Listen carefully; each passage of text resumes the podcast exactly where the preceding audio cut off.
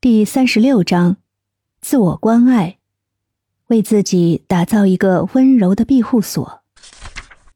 在快节奏的生活中，如前几章所说，自我关爱呢是女性成功的关键要素。照顾自己的身心健康是实现职场和生活平衡的必要前提。